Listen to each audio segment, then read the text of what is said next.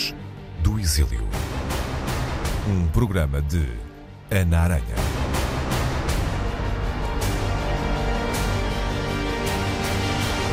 Nós não vencemos. O exílio é, é, é, dos vencidos. As nossas revoltas falharam todas, desde a revolta de Beja, por exemplo. Falharam todas. O Salazar aguentou 40 anos, não é? Somos nós os vencedores? Não, o vencedor foi ele.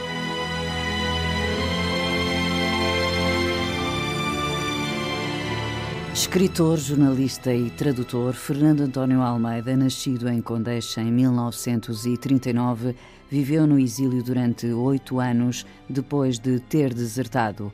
O primeiro destino foi França, depois Itália, Bélgica e, finalmente, a Argélia, onde integrou a FPLN, Frente Patriótica de Libertação Nacional. Regressou a Portugal em 1976, começou a trabalhar em jornais, publicou vários livros, como, por exemplo, Operários de Lisboa na Vida e no Teatro e Contos Cruzados. Durante quase uma década escreveu Percursos, um espaço no Jornal Expresso, onde deu a conhecer a história de muitos lugares do nosso país, a sua identidade, o património e a gastronomia. Essas e outras andanças estão espelhadas em obras como Percursos de Fim de Semana, Roteiros de Portugal, Pelos Caminhos de Portugal ou ainda Olhar Portugal, Viagens e Paisagens.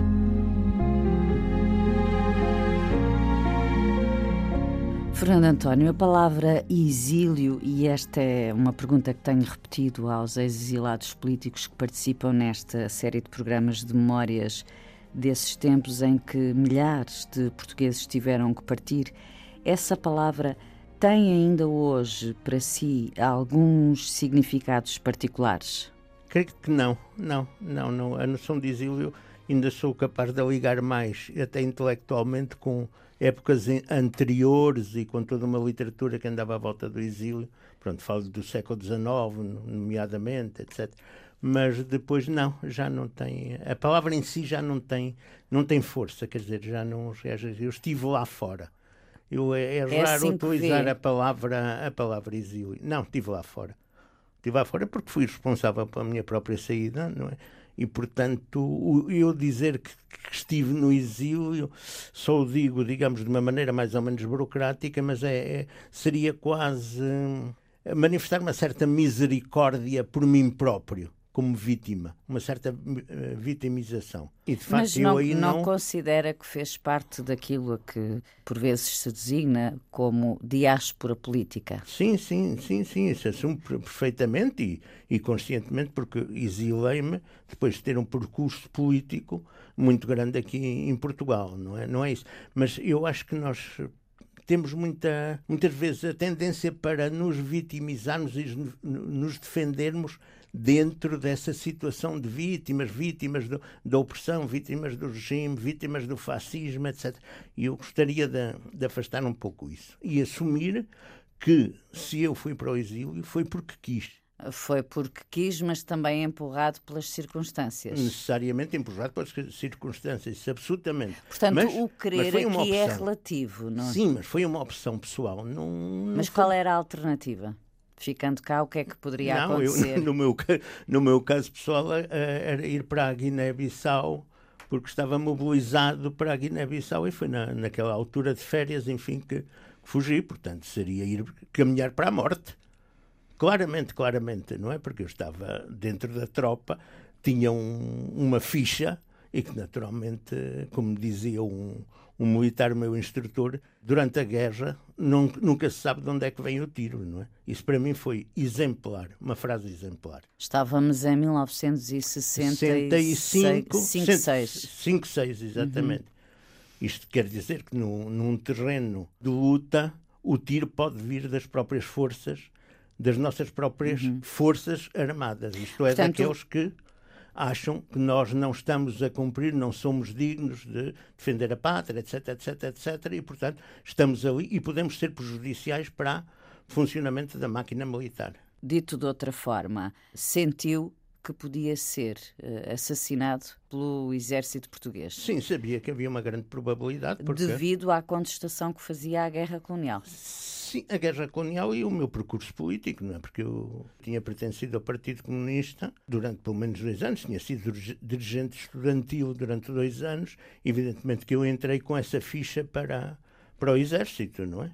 E dentro do Exército comportei-me sempre, não como um bom militar, etc., como muitos outros que, que se se comportaram, meus antigos companheiros, mas eu, de facto, até por temperamento, não era. não podia aceitar aquilo. Quer intelectualmente, quer emotivamente, não podia aceitar uma situação de. nem a situação militar, nem a situação de guerra colonial. A sua deserção teve a ver, sobretudo, com a guerra colonial. Sim, sim, absolutamente. Não com, não com o serviço militar. Embora com o serviço militar também não simpatizasse. Também não apreciava, nada, mas nada, não foi nada. por isso. Não, não foi, basicamente. E se calhar nem teria ido, porque foi, não, era, não foi nada agradável, não teria optado pelo, agora emprega a palavra, pelo exílio, não é? Porque isso foi muito doloroso e, e eu sabia que as consequências nem, se calhar não, não, imaginaria todas, mas as consequências que teria uma situação de exílio para alguém que pertencia a uma classe social da pequena burguesia, que estava a terminar um curso universitário, etc. E, portanto, iria ter, normalmente, se não fosse a guerra colonial, iria ter uma vida normal, casava, tinha meninos, era, era professor de, ou do ensino secundário ou do ensino superior, fosse o que fosse, e, portanto, era toda a perspectiva de vida foi destruída, não é? Teve essa noção naquele momento? Absolutamente. Absolutamente. Isso eu disse, eu disse inclusivamente aos meus pais. Pronto, a partir daqui eu desapareci como sou, vou ser outro que não sei quem vou ser. Mas sei, e, e pensei a primeira coisa, isso mentalizei-me, eu vou para fora e nunca mais cá volto. Eu tenho que partir do princípio não estar com esperanças desesperadas. Quando eu estiver fora, eu parto do princípio eu fiz a ruptura, a opção foi minha e parte do princípio que não volto para Portugal. Se, se voltar, melhor. Mas não foi como tanta gente com aquela esperança, ah, isto está quase a acabar, ai, o fascismo está a cair, ai, o regime não aguenta, etc, etc. Deixa estar que vais ver que daqui a um ano estás cá e tal aboli de mim próprio essa falsa esperança, não é? Que era uma falsa esperança. Quando há bocadinho referia que foi uma, uma decisão muito difícil, consegue ir um pouco mais além?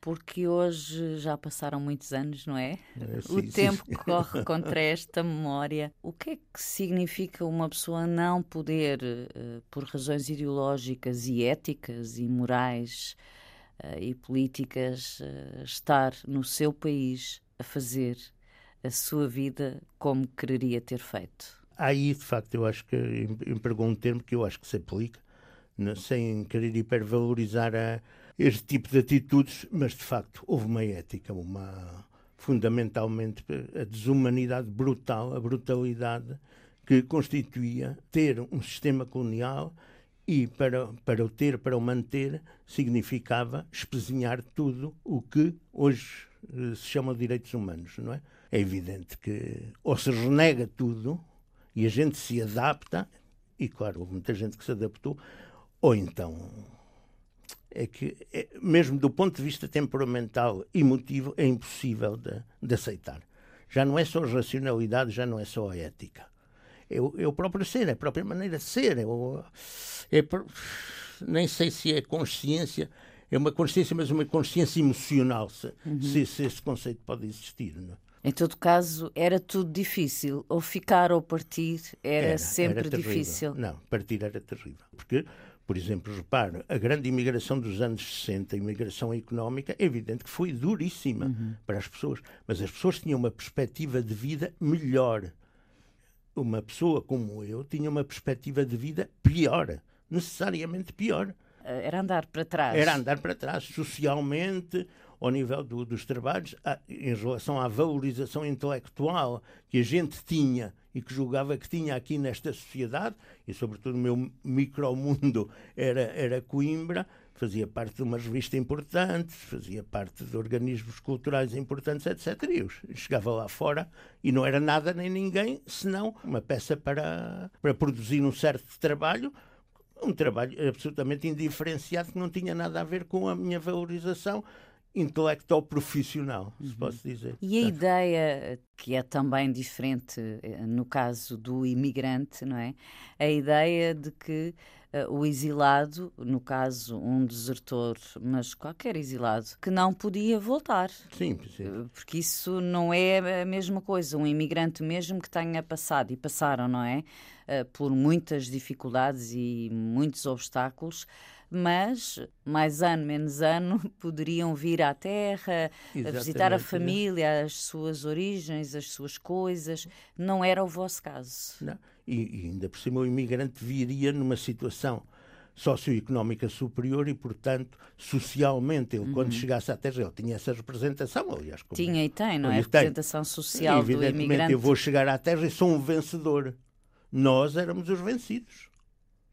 Nós fomos, fomos os vencidos em relação à nossa condição social, não? É? pois as relações familiares, etc, etc. Isso era extremamente duro. E quem não se mentalizasse, houve muita gente não se conseguiu mentalizar para isso, depois teve um exílio extremamente difícil, muita gente claudicou e voltou, voltou, uh, perdeu, veio como um perdedor, entregou-se de, de facto e disse eu não aguentei, não aguentei e portanto foi fazer a guerra colonial, etc, etc.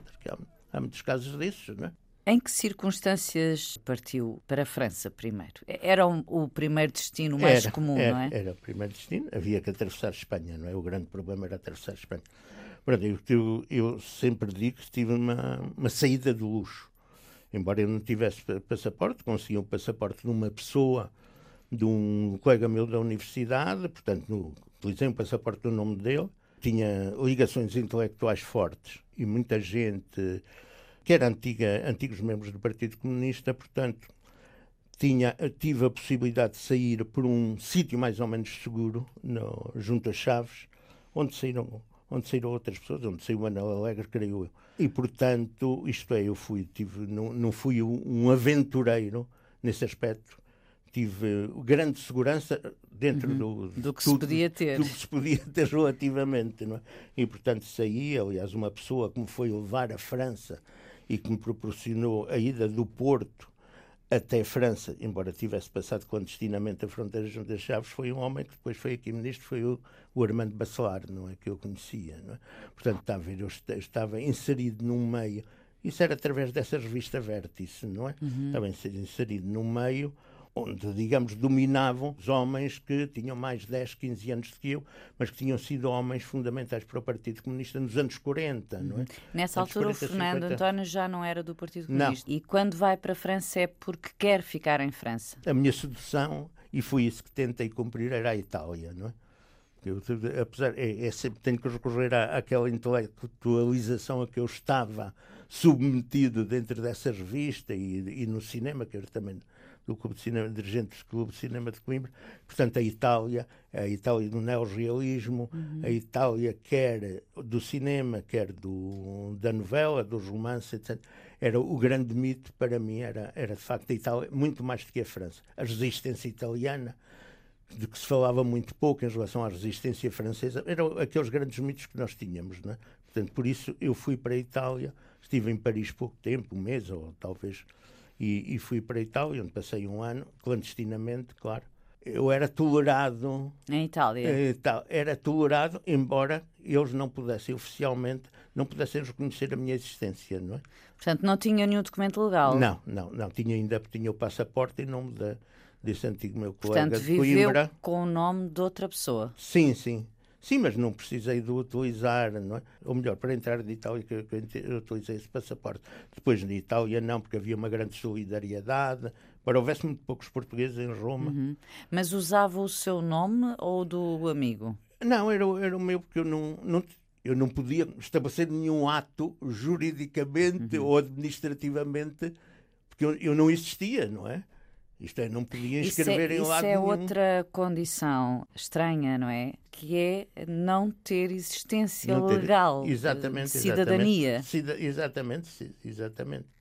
É isso. Mas é, é isso, habituei-me bem a Itália, porque a Itália era um país muito, se eu posso dizer, muito latino, muito mais latino que nós, e portanto o, o, o sistema de relação era muito relativamente fácil. A solidariedade era muito grande, a uhum. solidariedade Sim, grupos. mas essa sensação de que não que não, não se existe, não, não se, é. existe.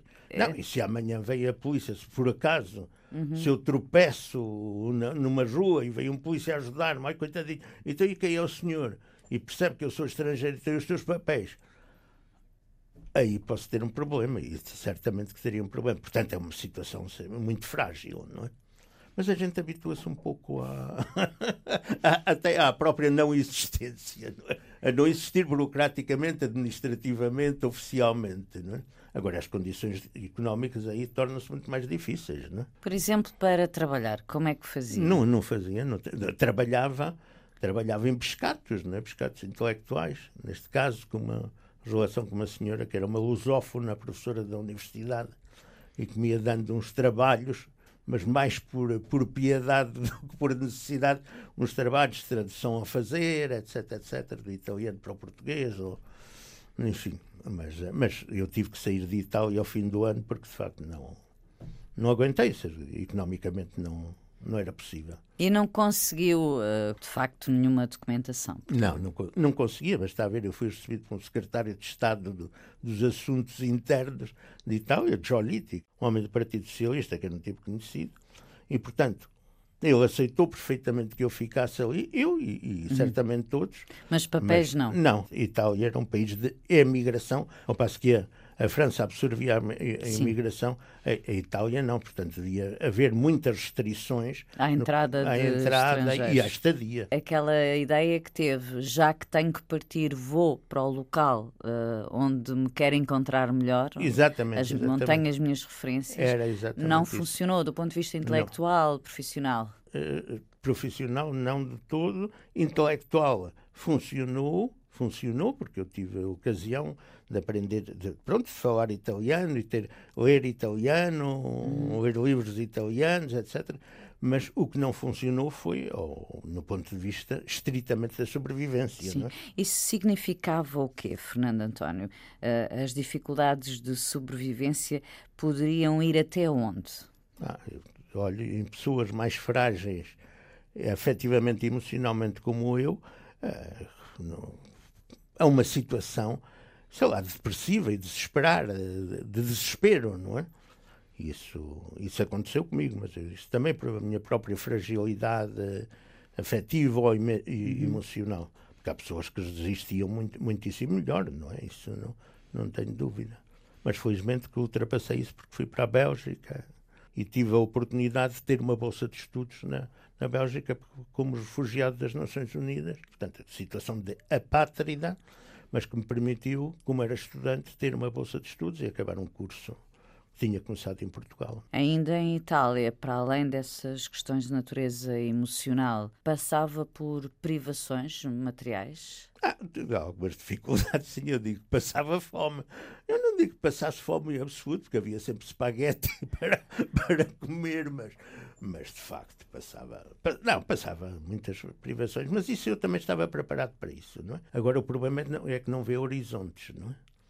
Isso é, é, muito mais dramático do que a situação socioeconómica que se vive no momento, é não ver horizontes de futuro. A primeira que era, não havia possibilidade de legalização a partir daí não, não seria possível mais nada, não é?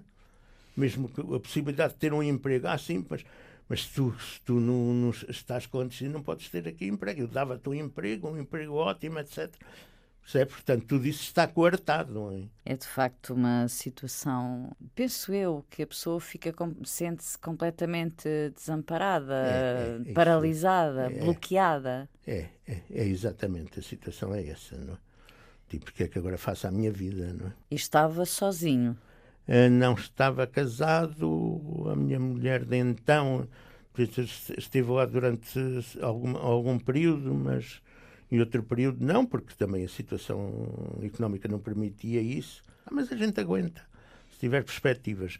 Quando deixei de ter perspectivas é que não valia a pena estar. É, era, era uma teimosia, era estar a teimar, não é isso. E daí ter ido para, para a Bélgica. Para a Bélgica já referiu que obteve o estatuto de refugiado político. Sim, das Nações isso, Unidas. Isso não é? normalmente Portanto, dava direito a uma bolsa. Uma bolsa de estudo para, para os estudantes, não é? Portanto, a experiência do exílio na Bélgica foi boa? Sim, em certo aspecto, sim, mas eu, pronto, eu tenho a nacionalidade belga. Ainda hoje? Sim, sim, eu quis manter, mas isso não me serve para nada, não é? No ponto de vista prático. Mas é como uma espécie de, de reconhecimento à Bélgica, porque se não fosse a Bélgica, não sei o que teria sido de mim, não é? Embora eu não me identifique, digamos, com os costumes, com a maneira de ser belga, me identifico muito mais com a Itália. Simplesmente a Itália não tinha nada para, para me poder dar, não é? E porquê que depois uh, saiu da Bélgica, uma vez que foi uma, uma boa experiência, pelo menos em termos académicos, não é? Sim, sim. Esteve lá quanto tempo? Eu tive, portanto, 66 a 71. Ainda foi bastante tempo, não é? Sim, porque eu acabei o curso só em 70. E trabalhava ao mesmo tempo? Ah, fazia pescados. Não, hum. com, com, a bolsa eu sentia-me riquíssimo depois do que tinha passado em Itália.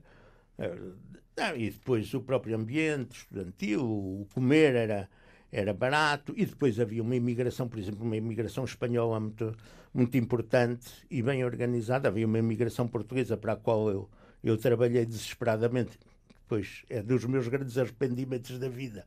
Então. É ter, fundei lá uma associação de, de imigrantes portugueses, mas eu de facto não conhecia o imigrante português e, sobretudo, a mentalidade absolutamente justificada do imigrante português, que era, era a sua ascensão social, não é? Eu ainda tinha muita mentalidade do, do militante do Partido Comunista e, portanto... Mesmo já estando afastado. Ah, sim, sim, sim, sim. Eu continuava a ser um militante político. E, portanto, tentei organizar várias coisas. Reorganizar uma associação de estudantes, mas éramos tão poucos que aquilo não deu muito. Depois organizei, de facto, uma associação de, de imigrantes que, e passei fins de semana a servir copos de trás do bar, etc, etc, etc organizei uma, uma associação de, de apoio aos, aos, movimentos de libertação das colónias portuguesas com pessoas belgas, porque eu não podia figurar numa. numa eu não podia meter em política, Sim, né? com o meu estatuto. O estatuto de refugiado. mas organizámos também em Liège, porque eu não estava em Bruxelas, não é? Portanto havia muito poucos portugueses mas eh, eu fui um militante, talvez que eu nunca tenha sido. Nessa altura colaborámos muito com os espanhóis, uhum. com os espanhóis que estavam muito bem organizados politicamente. E eram Portanto, muito, também era exilados, muito... não é? Sim, sim, sim, sim, sim, eram os clubes Garcia Lorca, não é? E, como sabe, o exílio o espanhol ainda era o exílio que ainda vinha com raízes ainda na, na Guerra Civil, sim. não é? E, e, portanto, não, eu tive uma atitude militante a Bélgica, eu tive super militante. Também organizei um pequeno núcleo da Frente Patriótica da Libertação Nacional que tinha sede em Argel.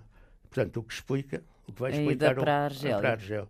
Simultaneamente com isso, eu tinha acabado um curso e tive a possibilidade, através de vias políticas, através da Frente Patriótica da Libertação Nacional, conseguir um, um, um trabalho, uma, uma tarefa de, de, de, professor, de professor, de assistente na, na Universidade de Argel, uhum. na, no Departamento de, de Estudos Lusos ou Brasileiros, ou Portugueses e Brasileiros da Universidade.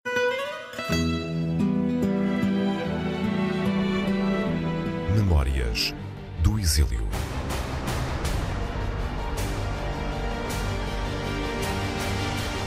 O Fernando António recuperou aquilo que achava que não era possível, que era a ligação com o meio intelectual, com aquilo que lhe era uh, familiar, com aquilo que lhe era natural, não é? Talvez não, hum. porque eu estava num gueto, num gueto absoluto, não é?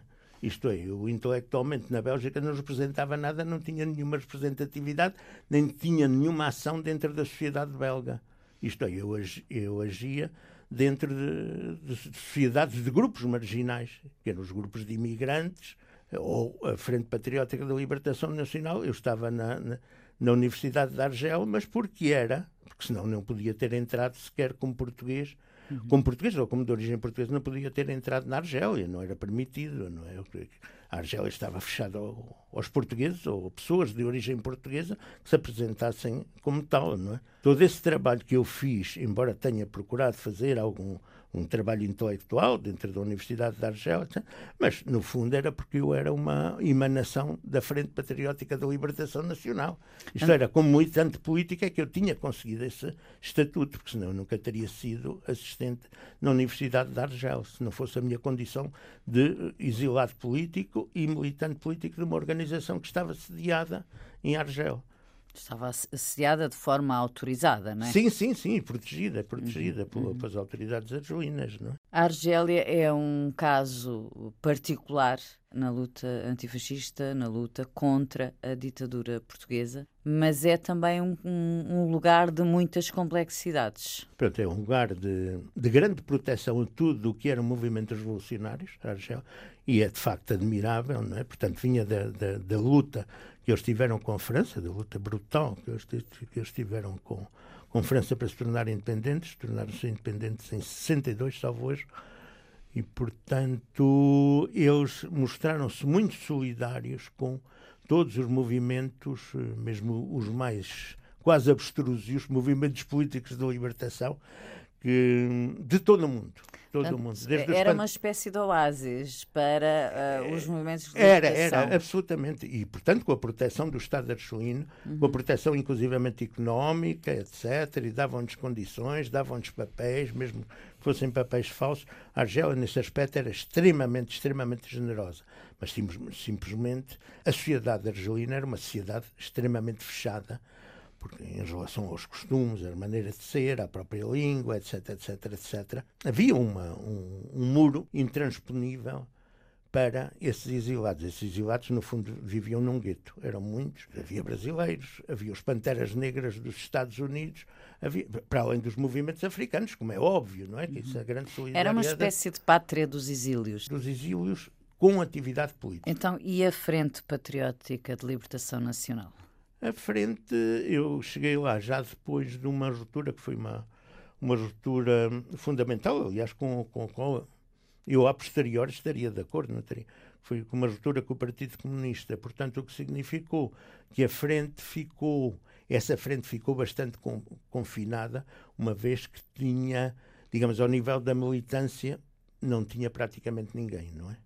Isto é, tinha pessoas que intelectualmente estavam com frente patriótica, etc. Mas, de facto, a militância política e, sobretudo, a militância política interna em Portugal deixou de existir a partir do momento em que houve essa ruptura com o Partido Comunista. Porque, de facto, eu creio que eu, praticamente a única grande organização, pelo menos nesse, estou a falar, portanto, em 70, 71, era, era o Partido Comunista que, que tinha, de facto, a representação em Portugal. As, a Frente Patriótica teria intelectualmente, tinha algumas pessoas, etc., mas não tinha representação. E, portanto, o grande drama do, da Frente Patriótica era conseguir uma expansão uh, através de, de, de, situações de exílio, etc., etc., mas não. Que eu suponho que nunca, nunca conseguiu. E, portanto, era, muito, era uma cabeça com poucos membros. Não é? Mas a ideia, ou seja, falando de forma bastante simplista, a ideia desta frente patriótica, a ideia inicial, não é? Era juntar uh, as diferentes oposições Exatamente. a trabalhar no exterior. Portanto, devia reunir, procurar reunir tudo o que fosse oposição ao regime, a fim de, de, de derrubar esse, esse regime e, portanto, instaurar uma, uma democracia, etc. Mas simplesmente o exílio, de facto, no exílio perdemos completamente as perspectivas e, portanto, fragmentamos-nos em, em, pequenos núcleos, núcleos, núcleos.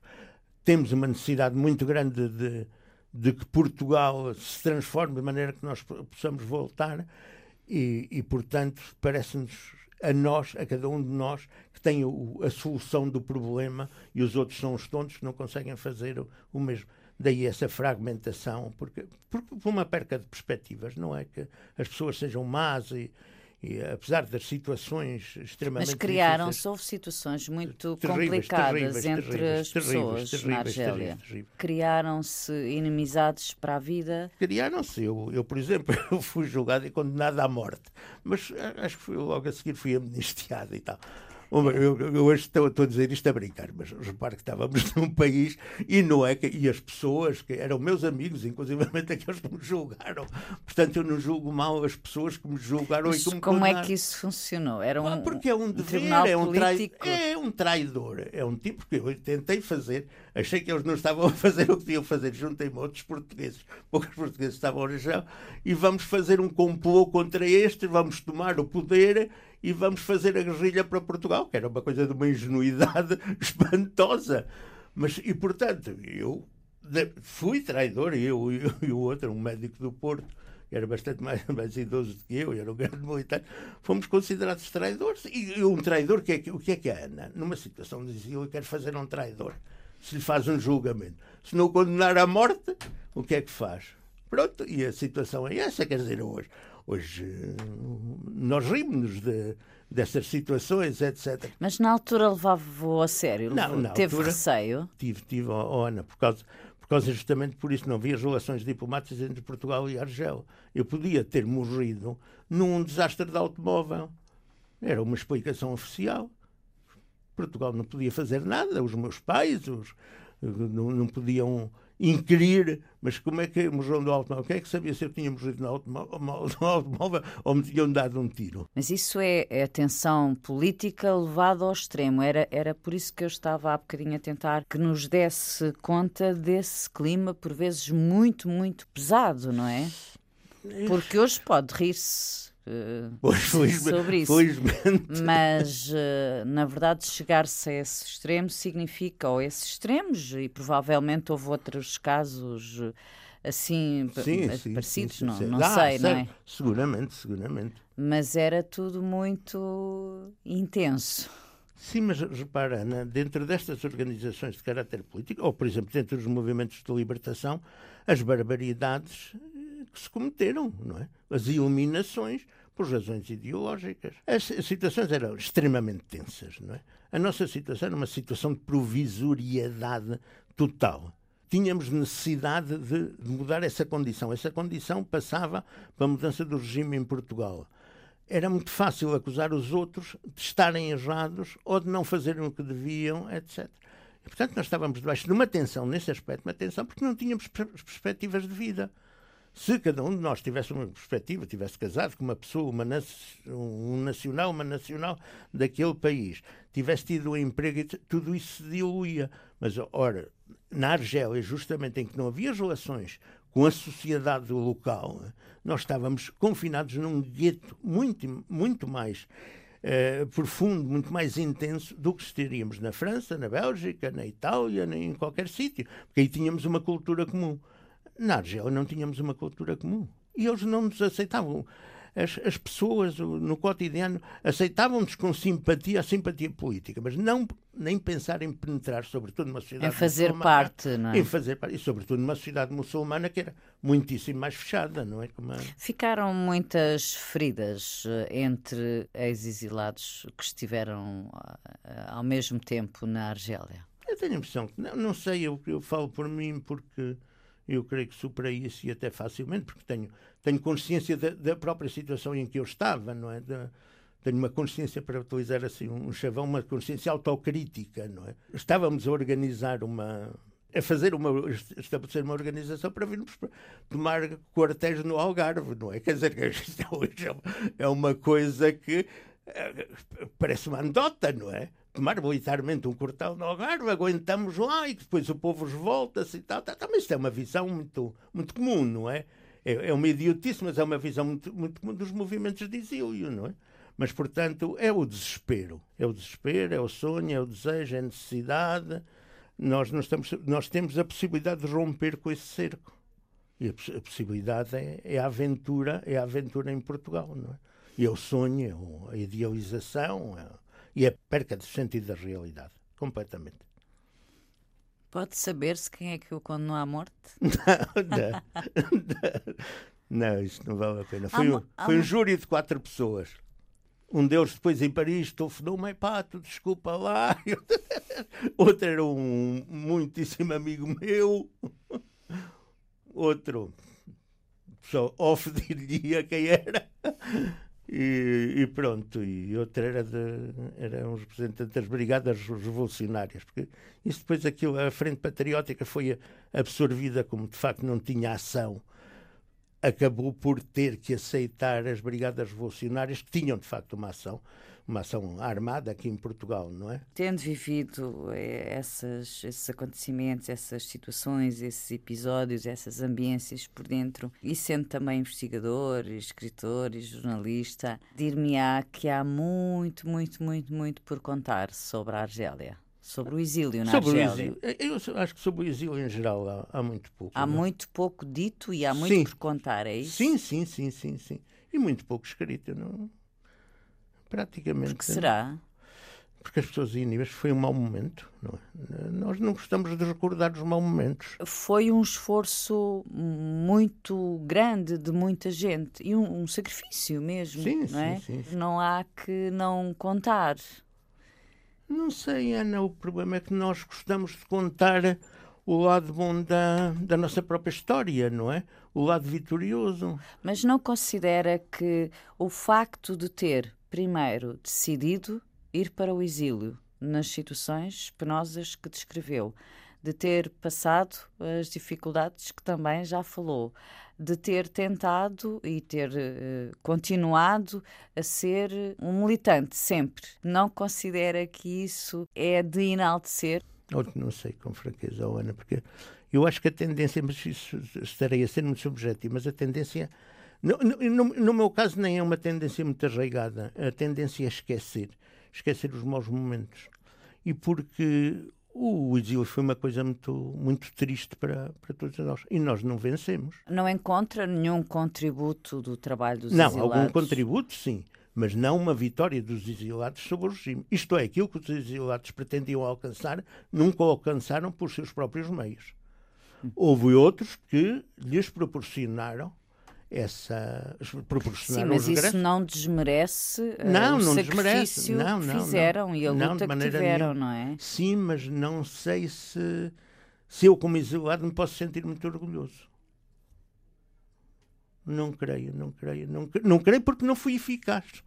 Isto é, o meu exílio não foi tão eficaz como deveria ter sido, como eu, eu teria sonhado que ele fosse, e por outro lado traduziu-se num sacrifício pessoal bastante grande e num sofrimento bastante grande, porque para além das situações económicas, etc., penso nas, nas relações afetivas, nas separações, que foi o meu caso, não é? Estava casado, com filhos, etc., etc. Portanto, vale a pena a gente estar a, a recordar isso. E de facto nós nos, não nos podemos apresentar como vencedores. Nem vencidos. Consideram? Não, vencidos, sim. Sim? Sim, sim. Se não fosse, se não fosse as voltas dos militares no 25 de Abril, nós não tínhamos regressado. Não conseguíamos regressar. Nós não vencemos, de facto. O exílio é, é, é dos vencidos. Nem sequer houve uma guerra civil, nem sequer conseguimos provocar uma guerra civil, nem revoltas. As nossas revoltas falharam todas, desde a revolta de Beja, por exemplo. Falharam todas. As voltas armadas falharam todas. O, o Salazar aguentou 40 anos, não é? Somos nós os vencedores? Não, o vencedor foi ele. É terrível, é terrível. E, portanto, não tem, eu, pelo menos, não sinto muito orgulho na, no exílio coletivo. Fizemos o que devíamos ter feito, indiscutivelmente. No ponto de vista ético, fizemos o que devíamos ter feito, sim, senhor. Mas, politicamente, não fomos vencedores defendemos-nos. E se eu lhe perguntar desta forma, se não fizeram melhor foi porque não conseguiram? Sim, porque não conseguimos. Não fomos capazes. Por vontade tínhamos. Não foi por não tentar. Ah, não. Ah, tentámos até demais e sem perspectiva. Também não, não sinto, eu não sinto de maneira nenhuma isso, muito menos tenho vergonha do, do exílio. Isto é, eu não consegui aquilo que pretendia e que, e que ambicionava, não é? Uhum. Nem, nem eu, nem o exílio, de uma maneira geral. 10 anos uh, fora do país fizeram com que chegasse a Portugal com que olhar, Fernando António? É, foi um olhar de, de, eu diria quase de curiosidade, não é? Que país é este? ao qual eu agora regressei. Para já numa incerteza muito grande, numa situação de incerteza, que é em relação ao emprego, como é que eu vou sobreviver em Portugal, etc.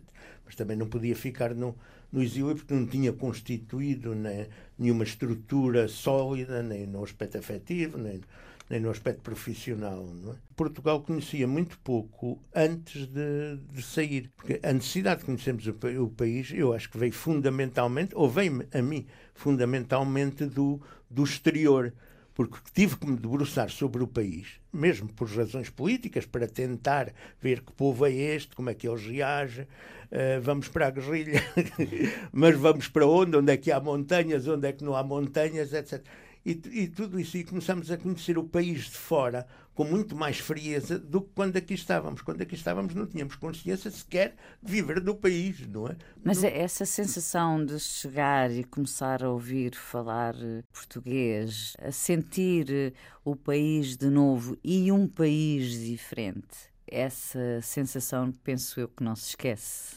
Sim, mas uh, também há que pensar que eu vim no momento, já no momento de ressaca política para o país. Em 76. Em 76. Se eu tivesse chegado em 74, tinha vivido todas as esperanças, todas as ilusões, tinha participado certamente de uma série de, de ações de caráter ilusório. Tinha, quando vim em 76, foi de facto num, num período de ressaca, não é? O país já não era o que tinha sido durante praticamente dois anos ou um ano e tal, que era um grande país da esperança, que tinha reflexos, o 25 de Abril teve reflexos em toda a Europa, etc, etc, etc. Portanto, quando eu vim, já vinha, por um lado, vinha em condições socioeconómicas também não eram brilhantes, não é?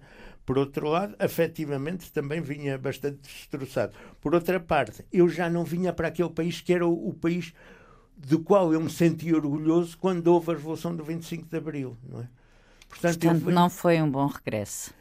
Foi o regresso necessário, indispensável, mas não foi o, o bom porque eu passei eh, muitas dificuldades de caráter económico, justamente depois do meu regresso aqui a, a, Portugal, não é? Essa era outra questão. Não se tinha aqui uma estrutura, não se tinha exatamente. aqui uma vida, era começar de novo. Exatamente, exatamente, começar de novo, quando entretanto já havia uma série de gerações que tinham ocupado aqueles postos que nós teríamos ocupado necessariamente se tivéssemos seguido etariamente aqui no Brasil. Eu tinha tirado o curso, tinha tinha, era professor em algum sítio, etc. Tinha constituído família, tinha comprado uma casa no campo, tinha. Sentiu revolta? Não, não, não, não, porque virei-me contra mim próprio, culpabilizei-me muito. Não, nunca tive tendência para, para atribuir a, a culpa aos outros disso. Culpava-se de quê? Não ter sido capaz de ter construído aquilo que colegas meus que quando eu, eu cá cheguei e pondo em paralelo a vida que eles tinham pessoas da minha idade mas que tinham estado tinham cá permanecido sempre. cá tinham uma vida muito mais estável digamos uma vida invejável nesse aspecto é? passados todos estes anos considera que está apaziguado, que fez as pazes com isso tudo, até com essas, essa forma que tem de se culpabilizar e responsabilizar pelo insucesso, no seu ponto de vista do exílio, uh, por o insucesso na integração ou na reintegração, está tudo resolvido? Sim, está tudo resolvido. Eu estou muito orgulhoso por ter ido para o exílio e por ter desertado, repare. Eu não ponho isso em causa, não é?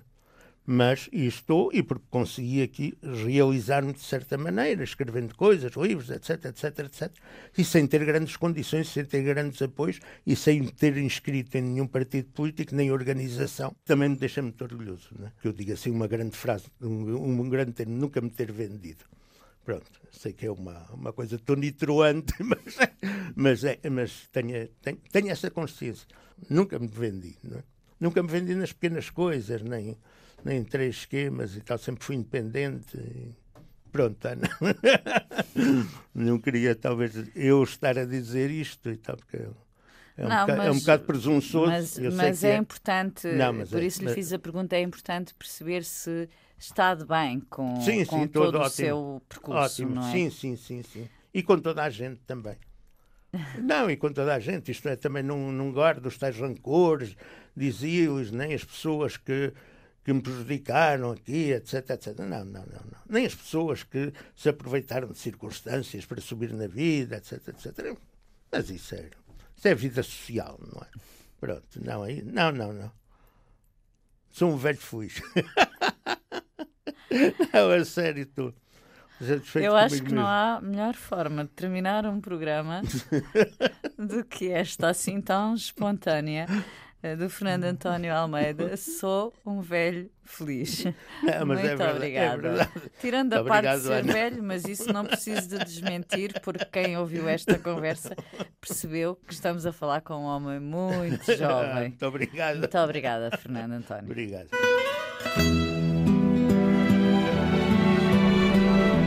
Memórias do Exílio. Um programa de Ana Aranha.